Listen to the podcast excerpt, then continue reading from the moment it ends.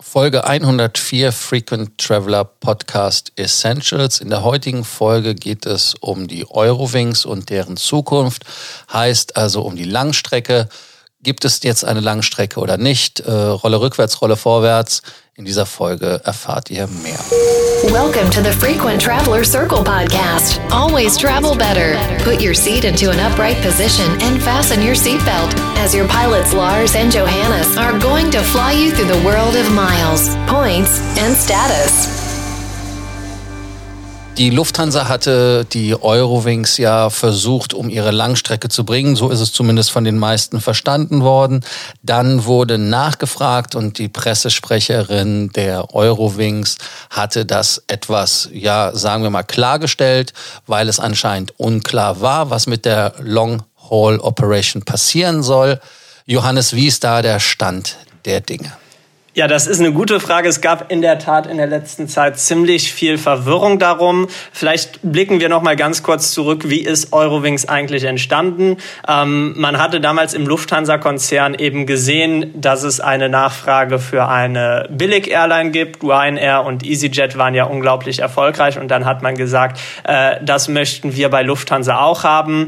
Äh, gestartet ist das Ganze unter Germanwings, wurde dann in Eurowings umbenannt und man hat gesagt, wir decken decken hiermit vor allem Mittelstrecken und Kurzstrecken zu Urlaubsdestinationen ab, den innerdeutschen Verkehr abseits der Hubs und wollte so eben eine Airline anbieten oder eine Airline starten, die einfach was günstiger produzieren kann, als die Lufthansa selbst kann.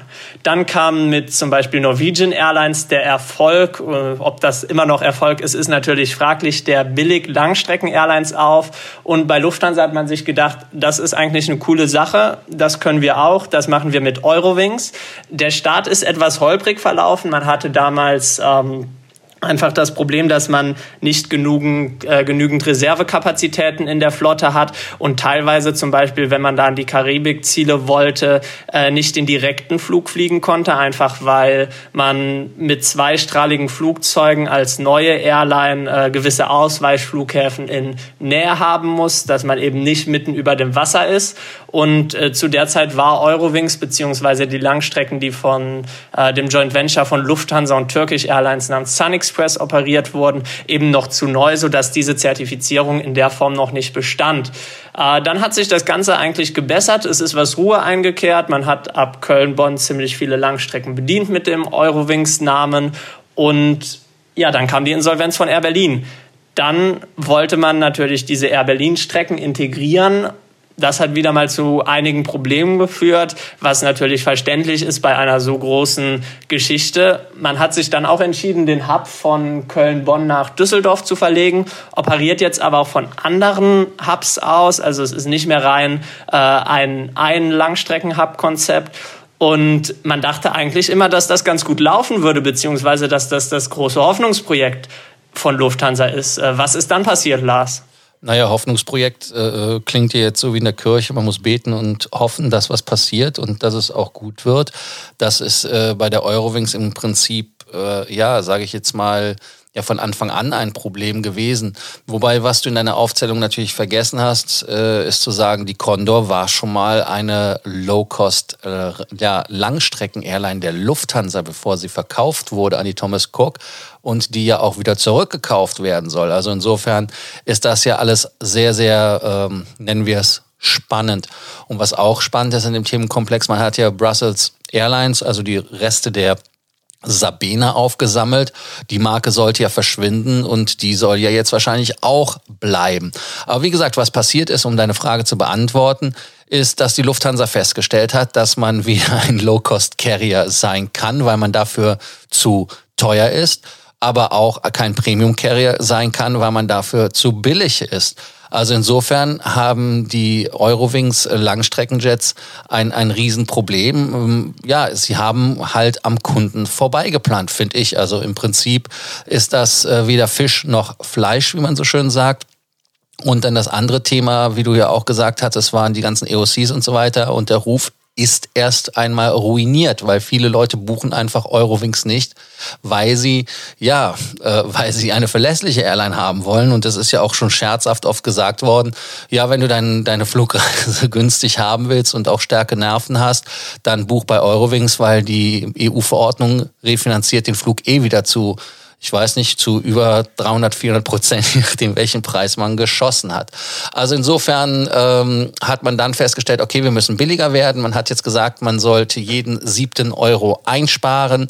Und das will man damit machen, indem man für die Crews zum Beispiel wesentlich mehr Flugstunden machen möchte. Um das Ganze mal ähm, ja bildlich darzustellen, die Crews fliegen 530 Stunden und die möchte man auf 750 Stunden anziehen. Äh, nur, dass man da mal einen Vergleich hat, die Crews bei Emirates fliegen 1000 Stunden. Das gesetzliche Maximum für die Cockpits liegt bei 900 Stunden international und 1200 für Cabin Crews.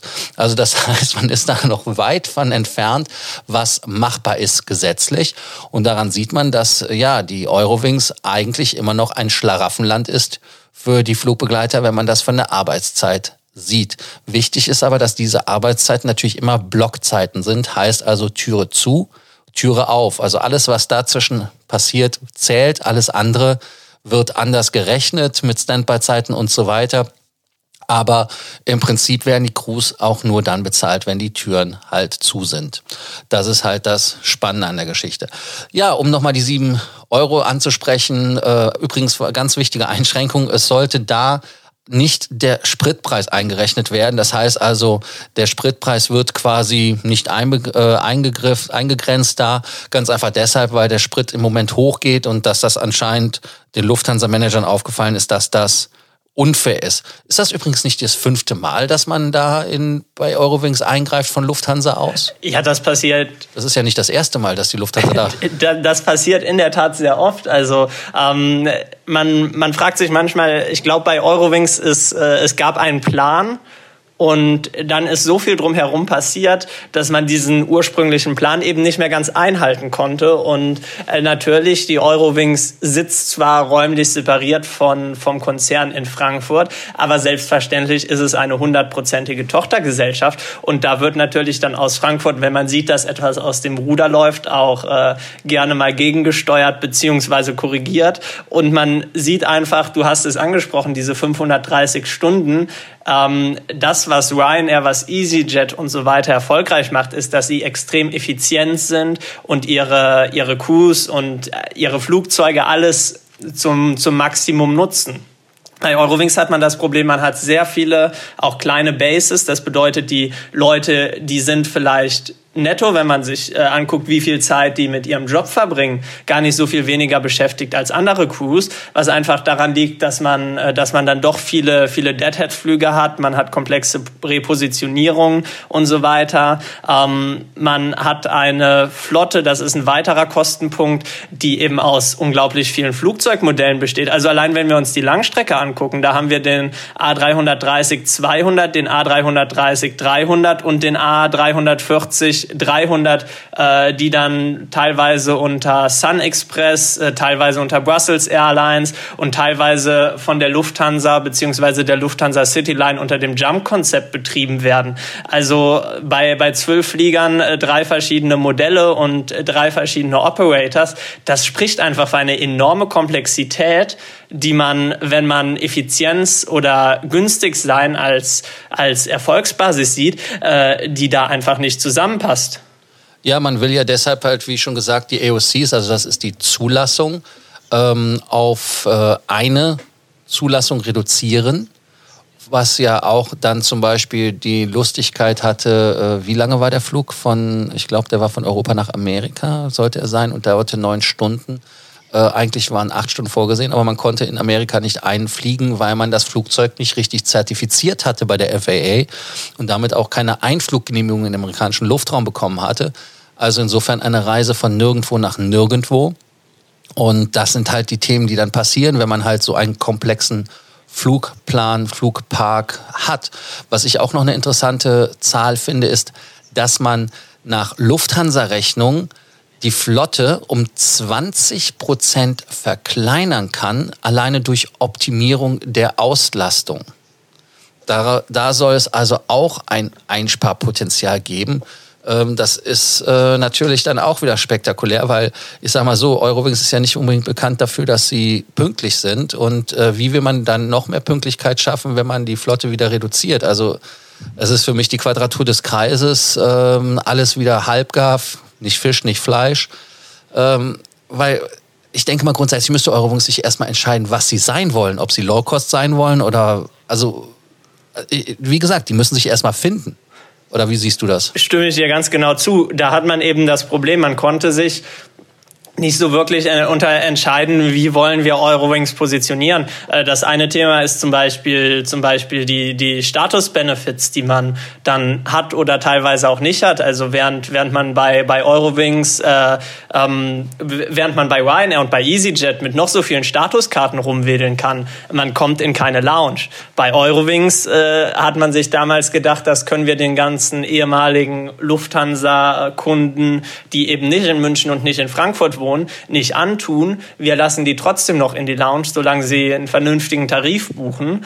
Und äh, das ist natürlich dann schon wieder der erste Unterschied. Dann äh, sieht man jetzt, dass man in München doch wieder sich gedacht hat, hm, ja, so ganz toll ist das auch nicht, wenn wir, wenn wir die da reinlassen. Da kannibalisieren wir unser Produkt. Da sieht man die nächste Widersprüchlichkeit. Ursprünglich sollte Eurowings die dezentralen Strecken bedienen. Äh, jetzt sagt man, man fliegt, fliegt auch München-Berlin. Und ähm, ja, dann hatte man eben das Problem, äh, warum sollte man jetzt eben noch die Lufthansa buchen und nicht die Eurowings?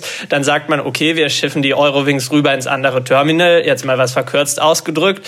Ähm, da gibt es keine Lounges. Ja, dann machen wir doch, äh, machen wir doch wieder die alte Air Berlin. Das war ja ein Erfolgskonzept. Äh, lass uns den exklusiven Wartebereich machen, indem wir dann für die Leute, die ihre Statuskarte haben, einen Getränkeautomaten hinstellen, wo man die Getränke aber bezahlen muss. Also ähm, der einzige Vorteil dieses Dings ist, dass man ja, dass man nicht mit äh, mit dem Pöbel zusammen den gleichen Getränkeautomaten benutzen muss, sondern äh, sich seine Getränke hinter der Glasscheibe kaufen kann. Also äh, da frage ich mich wirklich an vielen Stellen, ähm, gibt es überhaupt noch eine Strategie oder wird da, wird da nur noch äh, wild äh, mal die eine Idee verfolgt, mal die andere? Ja, also da kann man äh, ganz klar einfach nur sagen, äh, Kraut und Rüben raus aus den Kartoffeln, Rinde der Kartoffeln raus aus den Kartoffeln. Äh, das ist halt das, was evident ist. Aber wie gesagt, ähm, ich denke mal, da sind wir uns alle einig. Äh, Eurowings muss sich erstmal besinnen, wer sie sein wollen und sich darüber definieren. Für euch, damit ihr keine Folge von unserem Podcast mehr verpasst, einfach abonnieren.